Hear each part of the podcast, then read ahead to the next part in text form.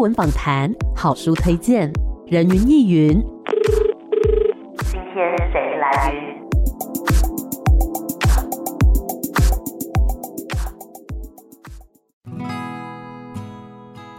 人云亦云，今天我来云。今天呢，在人云亦云的节目现场，要跟大家一起来阅读一本书。我觉得我在读的时候呢，看到的是那一种雾蒙蒙的感觉，就不是非常阳光的，不是非常明媚的那种天气。但是呢，在这样雾蒙蒙的天气当中，你好像又可以感受到自己内心的一些很真实的声音。这本书叫做《浓雾特报》，欢迎作者杨立明老师，你好。你好，Hello，Amy 好，大家好，我是杨黎明。首先要问一下老师，哎哎，为什么这本书的名字会选这个浓雾特报呢？其实跟我成长的地区有蛮大的关系，因为我是。在台中西半部，算是海线地区的小孩，然后一直到出社会长大工作，都还是一直住在那边这样子。那那边气候呢，有一个比较明显的特征，就是大概每年到了三四月份，嗯，的时候，然后我们那边常常从早上一直到上午大概九点多十点，都会有很浓的浓雾。哦，嘿，嗯，因为我有一阵子是骑着摩托车去上研究所的课，那大概都要骑。半个小时的摩托车，嗯、然后每次从比如说七八点从家里出门，然后一直到呃去上学的这个路段，常常都是浓雾弥漫的一个状态，这样子，哦、危险哦，有一点危险。其实就是两辆在三辆之前的车，你几乎那个距离就会看不太清楚这样子。所以就是等于是这个意象应该算是我很熟悉的意象。嗯、所以当我在呃创作或书写的时候，我很自然而然就会常常会想起那个场景这样，所以才会用浓雾来作为这本书的书名。嗯哼，因为像我们尽管呢，也是常常在提醒大家用路的安全嘛，所以如果出现浓雾特报的时候呢，就会特别提醒大家说，哎、欸，这个路段有出现雾，请大家要放慢车速，小心驾驶这样子。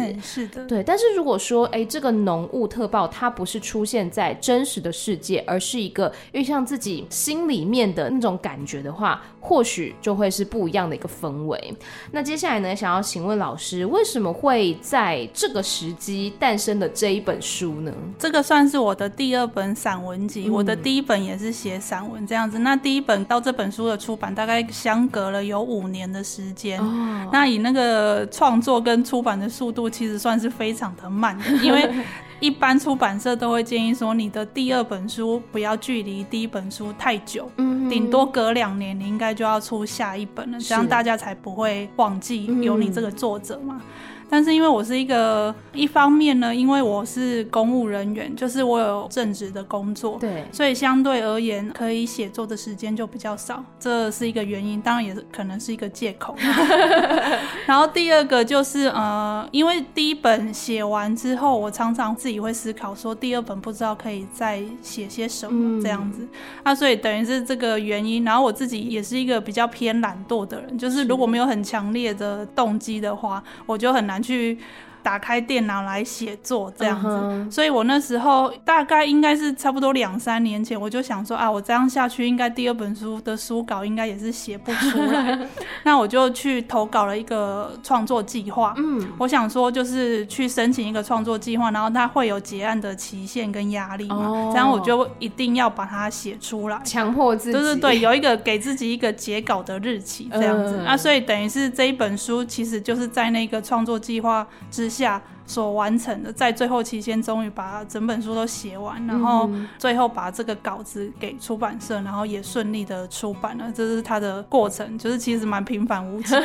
就是一个拖延症之下产生的作品这样子。那如果没有那个创作计划的话，你觉得这本书大概还要敷多久啊？哎、欸，我很有可能大概就会常常写不出来，因为 因为如果没有计划的压力下，我大概一天写不到一百字哎，因为我平常有在工作嘛，所以可以创作时间等于是放假的时候。嗯、那放假我顶多因为很龟毛啦，就是然后写字也算偏慢，嗯、所以一天顶多只能写五百到一千字吧。那这个速度其实要凑到一本书，比如说七八万字，其实要很久的时间，因为你可能一个礼拜你顶多只能写一天或两天，嗯，因为你还有其他的日常事务要处理嘛，什么之类的，然后。所以如果没有一个近在眼前的那个截稿日的话，我想我可能会再继续拖，比如说拖个七八年也是有。哇，嗯、还好有去参加这个计划啦，哈、嗯，不然大家就没有办法读到这本书了。那我蛮好奇，就是老师的创作习惯是怎么样？因为像我自己的话，比如说我很常要剪音档嘛，然后我明明今天有一整天空闲时间，但如果我觉得心情不对。我就没有办法剪，我就做不出来。你是这种类型的吗？我比较算是不太会看心情的类型，以及就是因为有些，比如说会看心情，跟如果灵感降临的话，他就会写的特别顺畅，还是什么之类。嗯。可是我一直以来我都不是偏这种类型的，就是我就是一定要强迫自己说好，我今天就是一定要写。比如说我今天一定要写个一千字，是，那我就会比如说早早起床，吼，然后打开电脑，比如说九点多十点就开始坐在笔电前面，然后就可能就一整天写到下午或晚上，嗯、然后一定要把心里面规定的 字数给写出来，这样写作业的感觉，有一点这样子，然后。其实这样子情况之下，可能你写了一整天，比如说你刚刚写了一千多字，然后你再回头看的时候，就会觉得啊，天哪，怎么写的这么的糟糕呢？然后你就会先把笔电合起来，想说我今天先不要去看它，这样 可能要隔个一两个礼拜，或甚至是一个月的时间，再回头去检视你那时候的作品，因为你会慢慢累积嘛，每天都一两千字，一两千字，然后比如说你一篇可能两个礼拜的休假日，你就可以写完。嗯，那写完之后，你可能再稍微隔一段时间回过头去检视的话，你就可以慢慢的修，或者是你会比较客观，啊，就隔了一阵子你再来看，就觉得哎，欸，好像。没有当初自己想的那么糟糕，那那时候你会比较客观的心态来看说，说哦，那还有哪一些缺点啊，可以怎么修改之类的、嗯、啊。所以其实我的创作状态说起来算是很像在工作的状态，就是其实已经把创作当成是工作来去对待它，按部就班，按部就班，然后有一点要强迫自己，就是不太能够去等那个心情或者是天气或者是所谓的灵感来的时候你。就是一口气写成那个，对我而言算是蛮不可思议的状态。可能因为有的作者我有听说过，有的作者是可以这样的，是可是我自己不太属于嗯、呃、那种类型的，我比较属于算是公务人员 的类型，这样子在创作方面也是。嗯，总之呢，这本书是不管它是用什么样子的方式，它就是孵出来了，它已经诞生了。接下来呢，想要请老师跟大家分享一下书中的篇章，每一篇它各自大概在。讲什么样的主题呢？因为呃，我这一本书的篇章还蛮多，因为散文基本上是属于比较短的文章，就是你可能从一千字到一般的长度，正常长度大概是四五千字左右。嗯、那我这一本。呃，因为它是创作计划之下诞生的一本书，所以如果要以大致来分的话，它大概可以分成五大部分，五个部分。然后可能每一个集子的篇章也都分配很平均，所以它总共大概这本书有三十篇左右。嗯哼，那时候在写的时候，心里面就会有一个创作的大纲，比如说我的第一部分叫身体，对，那我大概就是会先列出来说，我这个部分主要要探讨的是什么样的议题，或、嗯、或者是我觉得我对。这个身体这个意象有什么样的感觉？这样子啊，所以就会我就会先大概列一下，我会写哪几篇，先把篇名列出来。嗯，但是因为吼，就是随着年纪的增长，我常常比如说我只会把篇名列出来，比如说哦这一集集一，我可能会先写个十篇，然后我就把十篇的篇名先列出来。嗯。但是因为有时候你列完之后，你不会立刻着手去写嘛，是，所以有时候你可能会隔很久，比如说隔了半年有，然后你再。回过头来要写他的其中一篇的时候，你已经有点忘记说，哎、欸，我为什么当初要取这个名字？这样你你会有一点忘了，这样特别哦。因为我听到的很多都是写完之后再来取篇名，老师是先取篇名哦。对，嗯、好酷哦。因为以前的时候也有可能，就是比如说我会先大概的定一个片名嘛，然后就开始写，然后写写，可能你写到中间的时候，你会觉得，哎、欸，好像把它调成什么样的名字更好。嗯、以前是有。过这个状态。是。啊，但是因为那时候呃，我会先写了一个计划大纲，然后我会倾向先把篇名先列出来。嗯、那列完了之后呢，呃，我就会想说，哎、欸，一方面也是有点懒得再改，一方面是因为我这一本书取的蛮多篇章的篇名都是两个字的，嗯，然后是一个比较宽放的，就是你要那样解释也可以，要那样解释也可以，它不是很局限的名字。对，所以基本上我就不太会再去改动它，就是不想要给他一个更明确的片名，嗯，因为其实这本书就像书名写的，它常常呈现的状态都是一个好像在无里雾中，是，就是没有一个很明确的方向或者是意志，嗯，很体旨这样，所以他的片名基本上都是一个有点抽象或宽泛的名字，嗯，所以那时候虽然会有一点忘记说，哎，欸，我当初为什么 要取这个名字，但是其实仔细想一想，还是可以想得到，呃，一些我想要写的东西是符合这个题目的这样子。嗯、嘿是，哎、欸，所以到底有哪一些篇章呢？哎、欸，像身体呀、啊，我那时候因为其实我们常常取那个集的名字，是从它比如说里面的其中一个篇章拿出来当做主题这样子。那身体也是其中的一个篇章。然后我后来，因为其实那一篇算是有在报纸上面刊登过，它是一个很短的，大概只有几百个字的篇章。是。那那时候因为这一篇我自己是蛮喜欢的，因为它的文字算是比较简洁，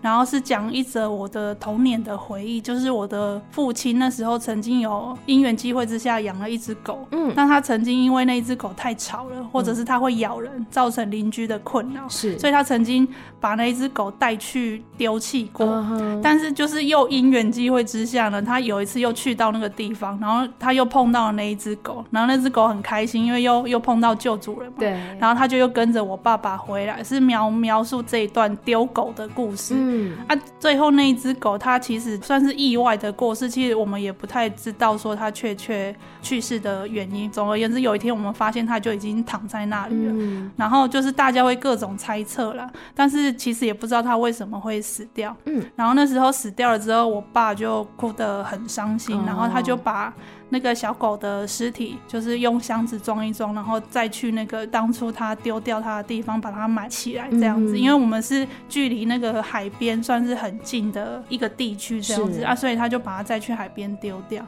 那这件事情其实。在我的童年回忆是很印象很深刻的，一方面是那一只狗算是我们家第一只养的那么久的宠物，哦，嘿，有一点算是家人的状态。是。那第二个是这件事情，就是那个狗死掉的那个样子，应该算是我第一次看到有一个动物那么的近死在我的面前。嗯。可是就我那个小孩子的眼光看来，它好像只是睡着了而已，它并没有死的很难看，还是怎么样？它看起来就像静静的躺在那里。只是没有在呼吸而已。嗯，那其实小孩子那时候印象想起来，看到狗死掉，其实没有很害怕的感觉。可是这件事情就是我一直都记得，它可能算是对当时的我造成了某种冲击，这样才会让我把这件事情一直放在心里面。嗯，所以那时候就这本书所有的稿子都写完了，然后我那时候在调整整本书篇章的顺序的时候。看到这一篇，我就觉得我想要以这一篇作为一本书的开始，想要让大家开始看这本书的时候，第一篇就是先看到身体这一篇。嗯，呃，因为它是讲我童年的，也是算是有一个时序啦，就是是我童年的事情。然后另外一方面也是讲呃我父亲这个人。对。因为其实这一本书有一个很大的主题，就是我父亲从生前，然后他生病嘛，离癌，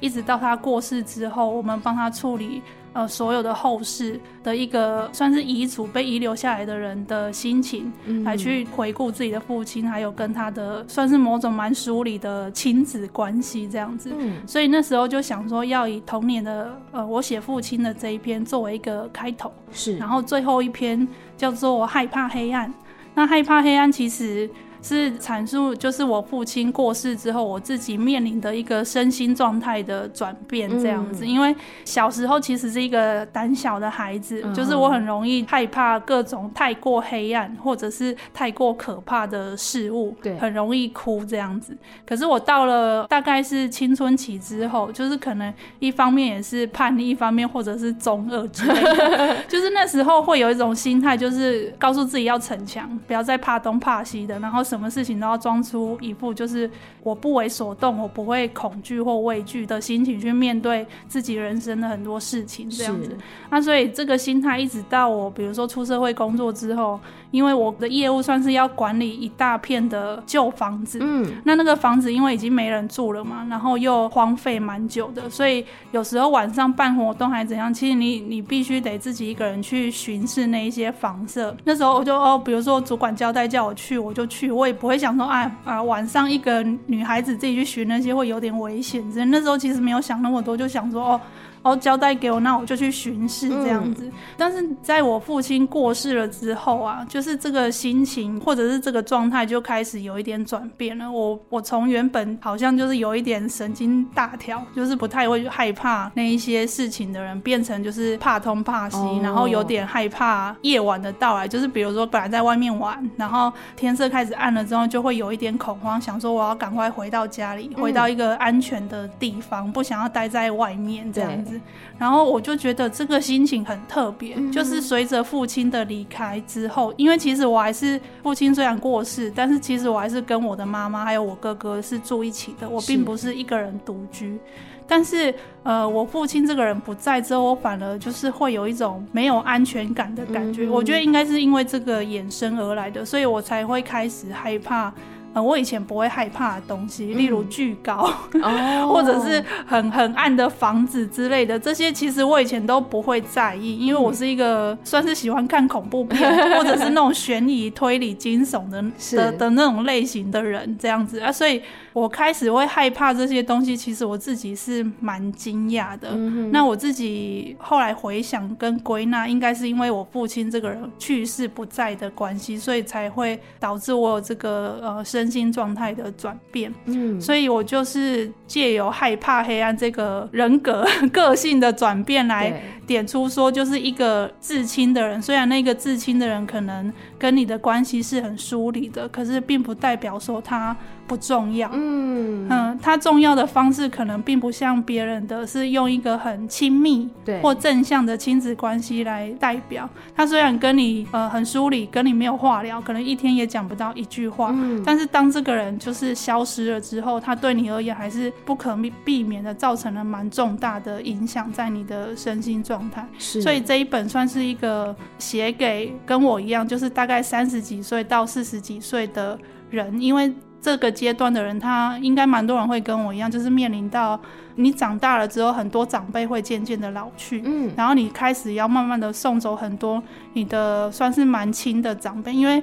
在我工作的这七八年里面，就是陆陆续续，我的外公外婆跟阿公阿妈，包括我爸爸，就是还有什么姨丈之类的，纷纷的都生病，然后过世走。有的可能是老死，比如说阿公阿妈都八十几岁才、哦、才走这样啊。但是凋零的速度是很快的，就是我会觉得，哎、欸，我才刚开始工作赚钱没多久，想说我要过上那个 安安稳的日子了，终于有一份就是比较稳定的薪水这样。那、啊、可是没多久就会一直紧接。而来就是你必须要去自己一个人长大，然后去处理很多亲人过世的事情。是，然后我就会觉得有一种你很难去适应，因为可能有点太快，然后又又一下子来的太多，嗯，所以你就会有一点难难去适应这个状态。开始就会有一种没有安全感跟虚无的感觉，觉得人生很无常，嗯，就是好像没有我想象那时候。在学生时期或小孩子时期幻想的那么的幸福，因为以前都会觉得，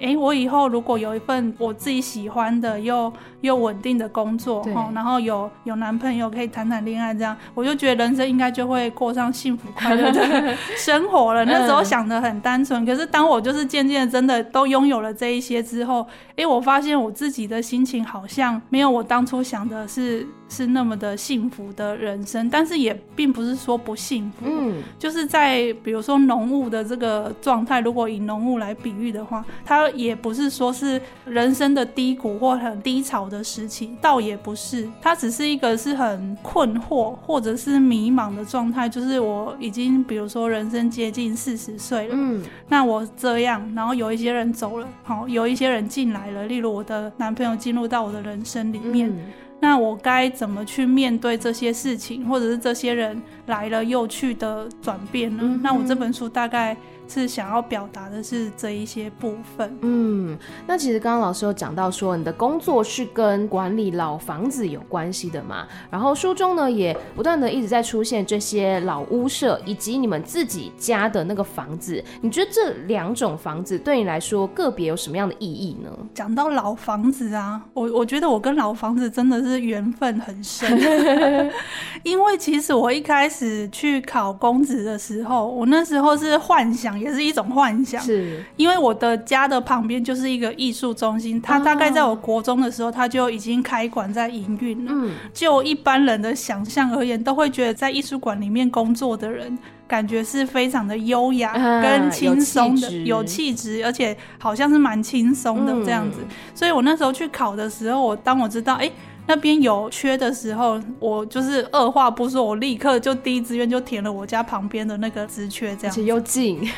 又超级近的。那当然我进去了之后，一开始就是跟我想的一样，就是办办活动，然后做做展览这样子，嗯、不会很忙。但是后来因为业务上面的转变啊，嗯、呃，我们等于是我们这个单位接进来了一个，我们必须管理我们对面以前的是一个旧眷村，它大概长应该有一百多栋的。一个房舍这样子，这么大哦？对啊，因为他们都搬走了嘛。嗯、因为后来那个眷村，他们就是都搬去那个国防部帮他们改建的那个大楼，就是公寓大楼里面去住啊，所以那边就荒废了，就就也没人住。嗯、然后那边就是基本上就是可以卖的东西都被人家拔走了，然后就是门户大开嘛，所以就也被倒了超级多的那个废弃物跟垃圾，就很多人会家里有什么东西，就比如说家里不要的棉被啦、嗯、马桶之类的，就趁半夜然后。再去那边偷丢，所以那边就是因为有一段时间它是没有人管理的，所以那边就是整个很脏，就是变成很像类似那种自然的死角这样子。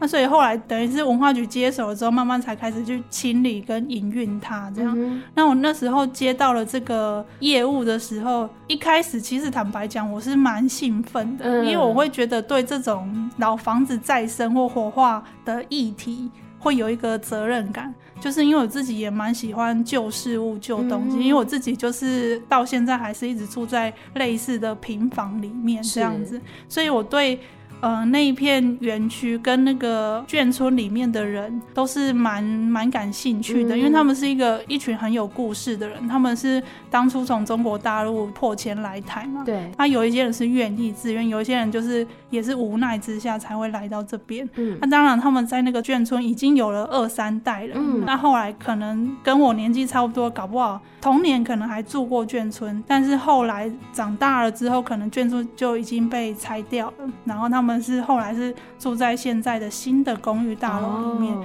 所以他们搞不好也已经没有什么记忆，就是以前的眷村是长什么样子这样。嗯、所以那时候刚接的时候，对这份工作就是充满了使命感，也很兴奋。然后他的确是有很多事，因为你要等于是要把房子修好到他营运，你几乎要经手跟处理所有的事情这样子。可是久了之后，就会觉得天哪，你就是要管这个老房子，或者是你甚至要住在这个老房子去用它。你其实必须真的要有爱，我只能这么说。Oh. 因为像现在蛮多提倡老屋再生的，或者是有蛮多年轻人会选择一个比较老的房子，他去修缮它，对，然后可能把它做成店面还是什么的。我有时候看到这类的年轻人，我都非常的佩服，嗯、因为基本上你要住在老房子里面，你要耗费很多的心力去爱护它，因为它就算它的屋瓦或者是墙已经有重新粉刷或修缮过，但是它有一些比如说旧管线。的问题，嗯、或者是它新旧会不相容的问题还是存在的，所以它很有可能排水的系统不好，或者是它很容易会渗漏水。嗯，但是你又不能大幅度的太改它，因为就没有那个老房子的味道。你如果都把它修得很新的话，它基本上就是一个新房子，也不是老房子了。嗯，所以。等于是你会在呃，比如说你要处理跟这个老房子相处的时候，你会常常的必须去平衡这之间的拿捏，就是新跟旧，你要怎么去维护它跟保持它的状态，可是你又必须使用它嘛。嗯。然后你你住在那里面，你还是希望它可以好用啊，不要每次下雨的时候就在那边给我漏水或淹水，因为大家的确是会很困扰，所以。久了之后就觉得这个问题如果无法解决的话，你又会对于老房子这件事情又会变得有一点爱恨交加。嗯，对，因为你光要去处理，就是应付它的带来的这些问题，你就已经有点疲于奔命。是。然后我自己的家，现在的家也是一个五六十年以上的平房的状态。嗯，对。那我们家基本上也是都没有那个概念，就是它其实应该是要每年去。有一笔维护的钱，叫人家，比如说他的屋瓦，但是我们家其实没有这个相关的知识跟专业，所以一直以来也都没有在维护，然后就一直住，一直住，都不晓得，想说还可以用，就一直住，一直住，然后住到最近就会发现啊，它开始慢慢的问题出现了，例如墙旧了嘛，墙开始裂了，然后屋瓦渐渐的可能会有缺角，然后它的木架上面的木头可能开始朽坏了，就会有洞之类，就是开始会慢慢的出现。这些问题，对，因为我们那个算是一个蛮古早的聚落，是，就是附近都是住跟我同姓的人的那一种，啊、但是他们就是因为大家都是住在老房子里面，本来一开始，但是后来随着大家就是有赚钱了，因为老人家的观念都会觉得以什么多老啊处，啊、就是会觉得住楼房是一个很气派的事嘛？气派的事是一个人生成功的象征，这样，啊、所以等到大家纷纷赚了钱，可以在外面买。楼房的话，他们就是。会选选择搬出去，不会把那个钱拿来修缮自己的老家。对、嗯嗯嗯，就大家就是直接就搬走了。所以那附近到最后其实只剩下我们一家还在那边住，哦、啊，其他的那个平房就是等于是都空下来。是，啊，空下来之后，其实因为没有人维护嘛，又也没有人在住，他们就会毁坏的更快。嗯，啊，所以等于是前后左右的那个平房开始屋瓦塌陷了，然后有的墙还不是那个红砖墙，是那个用土块。块堆成的墙这样子啊，所以它就也渐渐的倾倒，整个就倒在我们家的那个巷子里面，就是会变成哎、欸、没有办法进出的一个状态这样。然后这几年自己的工作也要处理老房子，他自己的家里面也是这个开始慢慢毁坏的状态，就会觉得啊天哪，真的好累，到底是上辈子欠了老房子，其实到底是欠了多少呢？为什么我要不管是于公于私，你都要面对这么多房子反噬或者是回馈给你的那个所有的问题这样子？那所以就会让我觉得很疲惫，所以我在里面写了。蛮多有关于我对于空间，比如说这个老空间的一些感慨。那当然，我在字面的呈现上可能会觉得真的快要被这些东西烦死了 这样子，因为我就是一个在个性上面比较容易会偏向厌世跟烦躁的心情来处理所有的工作这样子。应该说这个状态为什么会觉得很烦，或或要呈现这些老事物的一些渐渐的坏朽跟露出的很破旧的坑洞的。里面呢，对，那时候就会觉得这些东西是人的情感的一个集合体，嗯，就是人在里面已经生活了五六十年了，对，他其实有很浓厚的呃人类群体的记忆在那里，这样。然后我一方面觉得很珍贵，一方面又会觉得这些事情他们自己都有点好像不太珍惜了。为什么我要为为了他们去负担那么多呢？但是这些其实回过头来都是你自己在跟自己互相折磨的一个状态。你其实很单纯的可以把它看成一份工作就好了，你不用在那边内心自己演八点档。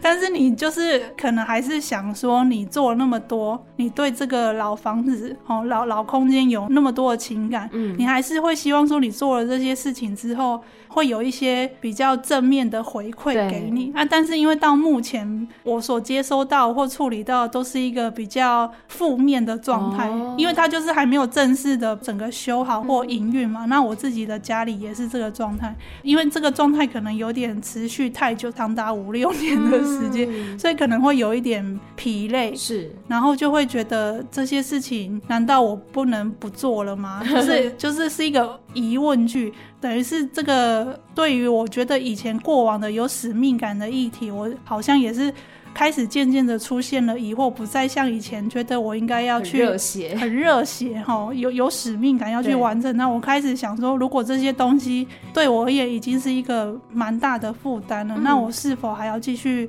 背着它一直往前走呢？即使它已经影响到我的情绪或生活，我是不是应该也是要提起精神，继续背着这些东西往前走？还是说我应该要保全我自己的那个、嗯、那个感觉这样子？那因为这个东西。好像也可以比喻，或者是延伸到我跟文学的关系，因为我在这本书里面也谈了蛮多我跟文学的怎么讲，很像是旧情人的状态，就是 就是他可能曾经是一个我就是觉得很崇高、对，很理想的一个一个对象，但是等到我过了几年之后，我自己已经渐渐的变得比较世俗化了，就是自己会有很多内心的 OS 这样，嗯、然后我我对于比如说文学这个东西，我到底还能不能用用最纯粹的心态去看待它。还是说我就是要放弃它了呢？嗯、就是我在书里面也提了蛮多疑问的，就是借由文学跟借由文字，应该算是我自己到底想要得到什么？是，然后以及我为什么还要继续写呢？然后就在这个困惑跟疑惑的状态当中，就是还是把这本书给写出来了。嗯、但是你问我说，那你现在跟文学的关系是什么？还是说你们已经和解了吗？还是说你们还是决定要共同的携手？影响未来之类的，就是目前还是没有答案的。对对，啊，所以因为这个困惑跟没有答案，它也是一个人生的状态，所以我还是决定把它呈现在第二本书里面，这样子。嗯，了解，那我们先稍微休息一下，待会再继续回到人云亦云。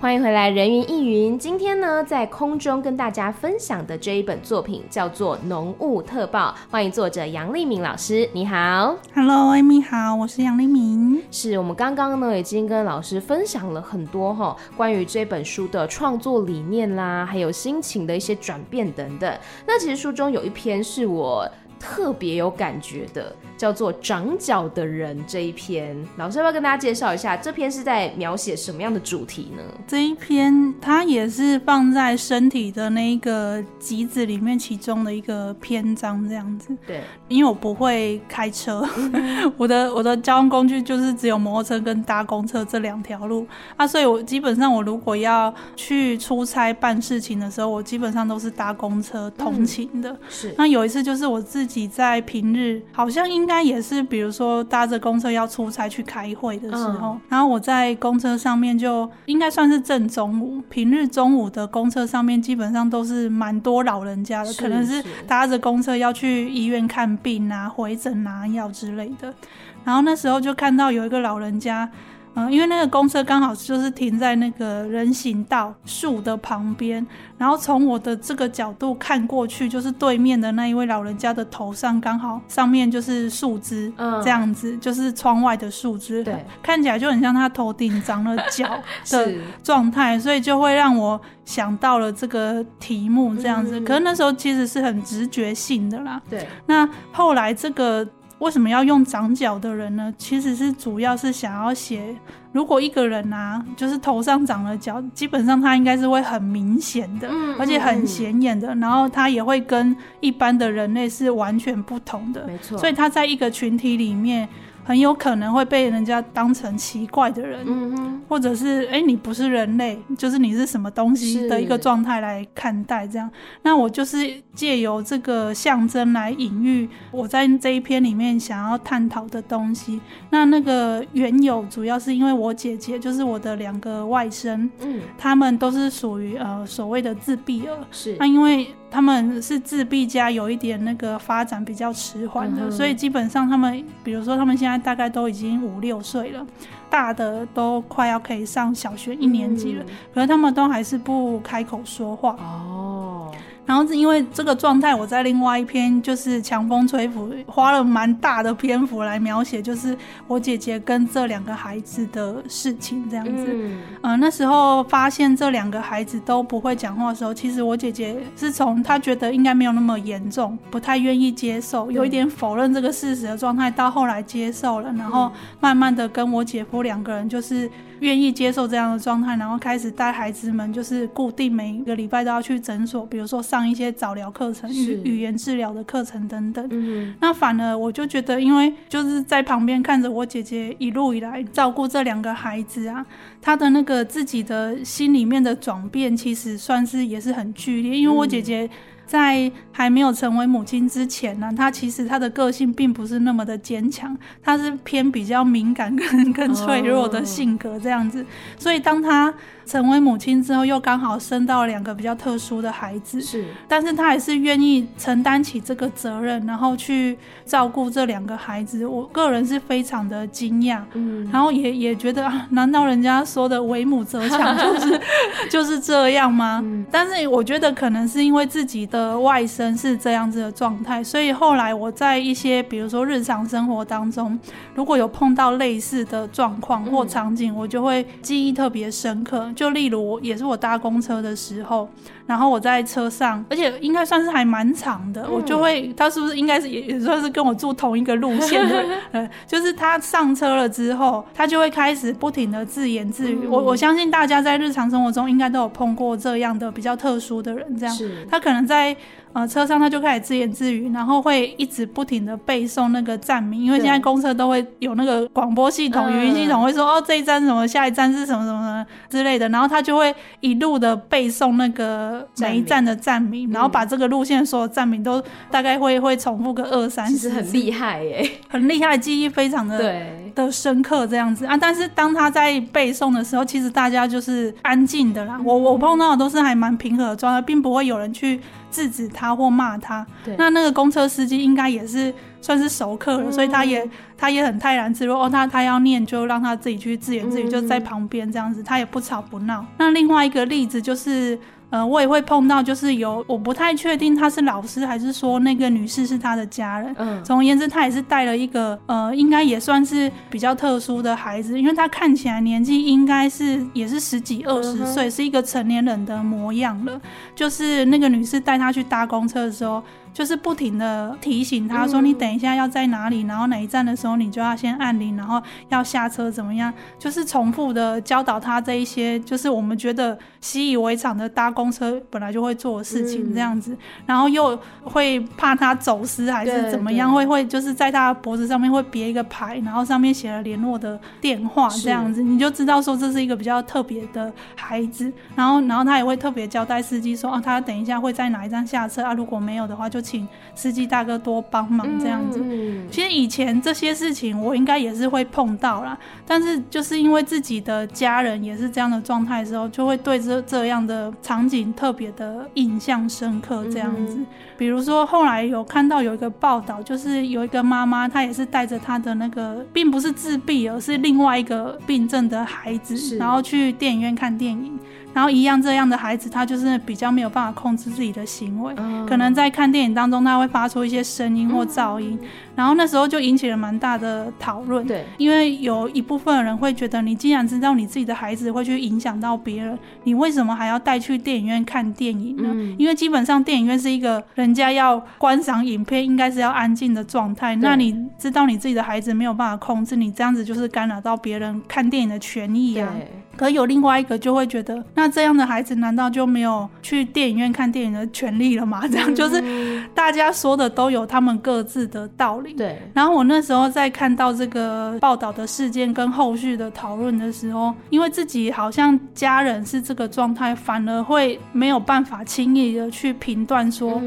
这件事情应该要怎么做比较好，以及我自己应该要怎么想比较好。是。就例如面对这样的时刻或这样的事件。就是说实在的，那个心情是是很复杂的，就是没有办法再像以前那样，会用一个比较客观的立场说站在 A 方或站在 B 方这样子，嗯、就是他会有一个很矛盾的心情，对，而且会有一个偏幻想的心情。比如说你类看到这个类似的状态的时候，你就会心里面忍不住的期望说，你希望大家都是天使，哦、会会去原谅这样的孩子。对，但是这个想法很有可能在我以前我是不会这么想的，嗯、我可能。就会就所有的大家提出来的各个不同的见解或态度来觉得，哎，谁说的比较有道理，嗯、或者是谁的提出的见解更好，因为他可能带来的优点更多，还是怎么样？我可能会用一个很客观的角度来分析是大家的观点，然后可能去选择说，那这个可能是比较好的一个做法，还是怎么样？可是当自己的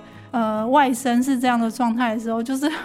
会变得有点相怨跟期待那个奇迹的降临，会会希望说大家可以给这样的人长脚的人，跟大家就是他天生就是不一样的人一些。空间跟时间，以及多一点的体谅，嗯，但是这个事情又很矛盾，因为你没有办法去要求别人，对，因为别人没有没有必要去体谅你所有的事物，因为每个人都有每个人的难题。没错。说说实在的，可是等于是一个很心态的转变，就是以前的我应该是不会，因为我是一个蛮。孤僻跟偏客观冷静的人，可是后来自己的亲人跟小孩子是这样的状态，你遇到了之后，你的心。好像会渐渐的也有所转变，因为会会期待说啊，这个世界可不可以多一点的奇迹，跟多一点的善意之类的，嗯、以至于里面就是有长角的人这一篇。那我在因为书里面的很多篇章，我都有提出了一个等于是现象或者是问题，我观察到的一个问题。嗯，但是基本上我都不会导向说，我认为这个事情应该要怎么样，或者是怎么样才是对的，怎么样是不对的。对，我基本上只是提出而已。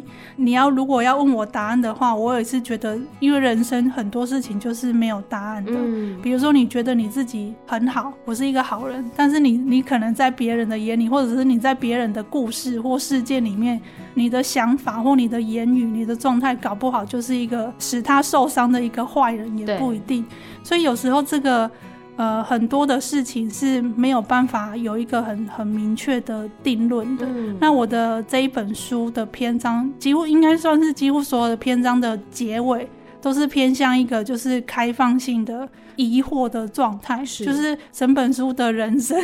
就是一个隐喻。我现在就是对于所有的事物，好像都在正在疑惑着，处在一个无里雾中的感觉这样子。嗯、那这一篇算是我觉得写的比较柔软的一篇，嗯，看起来好像有一点悲观，可是其实是蕴藏着我希望。大家面对一个跟你截然不同的人，他虽然有一点干扰到你，还是让你有一点不方便的人，我都希望大家可以多一点谅解。的确，因为像是比如说我自己的长辈，可能年龄越来越大，然后我就会想说。呃，我比如说，我今天在路上看到一个老人家，他要上公车，或是他要去哪边，那可能大家都对他很冷漠。我就会觉得，如果我可以去帮助他，是不是有一天也有其他人可以去帮助我的长辈？我觉得这种将心比心的态度是大家可能需要去学习的，或者说多一点点体谅的。那这本书叫做《浓雾特报》嘛，老师觉得就是对你而言，这本书里面的雾。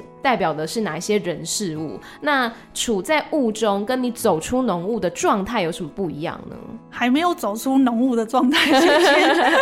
先 说一下结论，这样子、嗯、是。那雾的这个东西，应该算是可以引引申用来比喻，就是所有我的这一本书里面有探讨到的东西，然后包括社会或人世间的恶意，嗯，哦或者是善意，对，或者是我跟家族家人的关系，或者是我。跟男友的关系，嗯，其实应该算是都是陷入在这个雾霾当中，因为我都是有一点看不清楚的状态，不太确定说我现在这样子是幸福了吗？嗯，还是说是不幸福呢？因为好像讲我很不幸福也没有什么道理，但是的确你要说我很幸福吗？我也说不出来。会写这本书应该算是问自己说，哎，现在我这样子是可以的吗？嗯，我就是。我其实明明一切都在轨道上了，也有工作了什么的，都一切算 OK。那但是我还是并没有感到很幸福。对，那这样的我是可以的吗？嗯、那我可不可以借由这件事情把它写出来，让更多的人搞不好也跟我有一样的状态，就是他们可能对于日常生活一直不停的往前前进的时候，他们可能也会有所困惑，就是可能偶尔还是会想要停下来想说。诶，我现在这样继续下去真的好吗？这样子就是我最好的人生了吗？等于是这个状态的检讨啊，可能会从比如说你自己，然后拓展到你跟他人的关系，嗯，然后以及我我也延伸到我跟文学的关系，但是在嗯，应该算是在书里面啊，我可能是借由，比如说我写我男友跟文学的关系来呈现出这个部分。对，等于是男朋友的形象在书里面好像是一个象征跟隐喻，就是他是一个为文学牺牲奉献的人，人生的所有好像都奉献给文学研究了这样子，但是文学并没有回馈他很多，嗯，他到现在为了文学可能还是呃生活的很穷困的状态这样子。那就像那个书里面有写到一句，就是文学无用啊，文学是没有用的，因为耽误自己又耽误他人。嗯、那在这样的文学底下，因为你你为什么会为文学做成这样，牺牲成这样？肯定是你为文学，